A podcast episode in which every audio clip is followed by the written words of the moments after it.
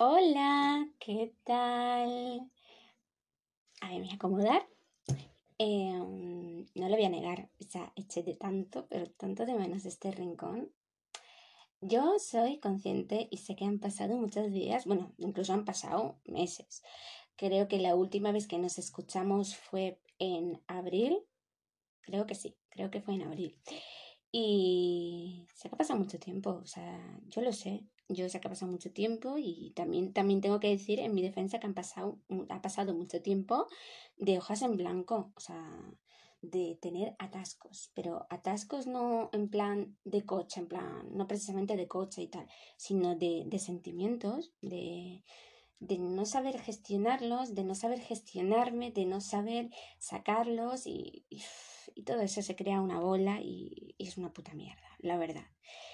Y bueno, ahora creo que he conseguido romperme y claro, ahora ya pues yo soy un mar de sentimientos, entonces ahora claro, mm, aquí os podéis esperar cualquier tipo de cosa, ¿sabes? O sea, ya por aquí puedo salir por cualquier lado. Eh, bueno, pues una vez ahora que me he roto, es que me pierdo en lo que digo. Una vez que ahora que me he roto, pues he vuelto. Y claro, toca aguantarme a mí, mis chapas y, mis poemas, por supuesto. Eh, vale. Yo quería que hablásemos, y yo sé que es muy difícil hablar porque vosotros estáis escuchando un podcast y aquí la que está hablando yo soy yo, pero bueno, igual podemos reflexionar todos juntos. O... Es que nunca sé si hablaros de a vosotros o de tú a tú. Es que eso es algo que siempre tengo ahí, pero bueno. Eh, que hablásemos, hablásemos de todo eso que nos gusta. O sea, vamos a ver, si yo os planteo, os voy a plantear una pregunta, una, bueno, una situación, una pregunta, ¿no?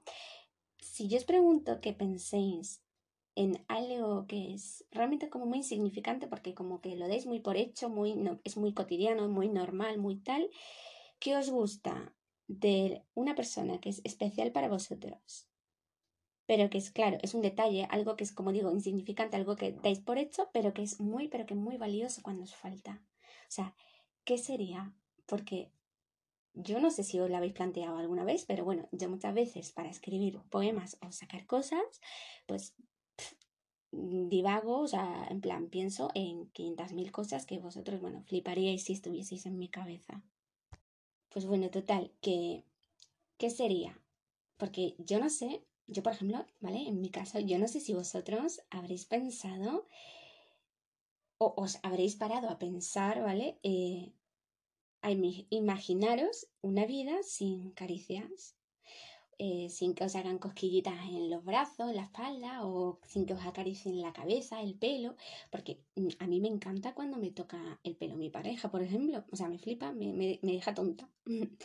y yo pues, sinceramente, yo no me quiero imaginar una vida un mundo sin caricias, sin que te hagan cosquillitas, sin, sin que te hagan sentir eso, ¿no? O sea, no me quiero ni imaginarlo. Y, o sea, en este caso, pues claro, me refiero a las manos, ¿no? En este caso, para mí, lo significante, pero tan valioso son las manos.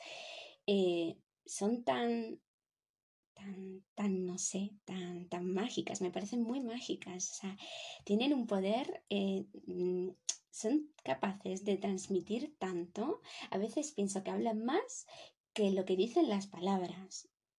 ¿Sabéis? O sea, son cura y sanan, o sea, son mágicas. Y claro, yo el otro día escribí, pues claro, me puse a pensar en ello, así a hablar conmigo misma, ¿no? Y escribí un poema el otro día, hace nada, hace dos, tres, cuatro días como mucho, o sea, el poema es súper reciente, y lo titulé Tus manos. Y nada, que yo espero que os guste y que lo disfrutéis muchísimo. Así que, ah, bueno, una cosita antes de irme. Y es que os quería dar un consejito rápido. O sea, os quería pedir, por favor, si podéis escuchar este poema con los ojos cerrados. Os lo agradecería de corazón. Así que nada, nos vemos pronto. Un beso.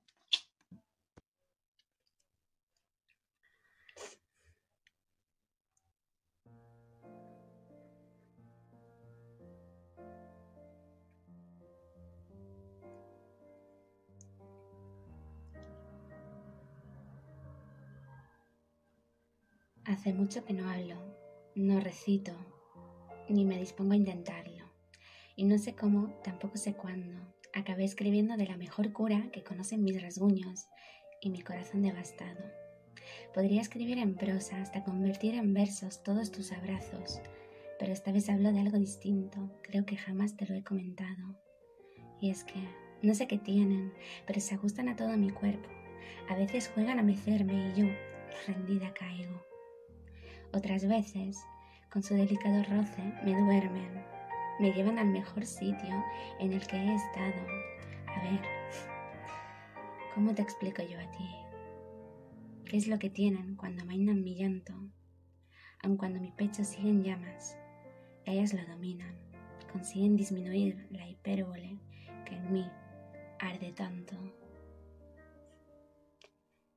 Una maravilla que tan solo conocen mis huecos, me hace feliz recordarlo. Me gustan cuando recorren mi cielo haciéndome soñar por un rato, cuando las posas en mi ombligo para que descansen y reposen, aunque sea a plazos, esas que consiguen besarme justo antes de que lo hagan tus labios. Cuando acarician mis imperfecciones y no salen huyendo como un ladrón lo hace al robar un banco, esas mismas que me peinan lo despeinado, o no. Pero a mí me gusta tenerlas y que por las noches paseen mi costado, porque me recuerdan a las olas que se quedan a vivir en un acantilado. Habiendo muchas, habiendo miles, lo tengo claro, no hay nada mejor que colgarme de ellas, abandonarles mi amor y saber que no van a soltarlo. Tengo claro que no hay mejor hogar que tus dos manos.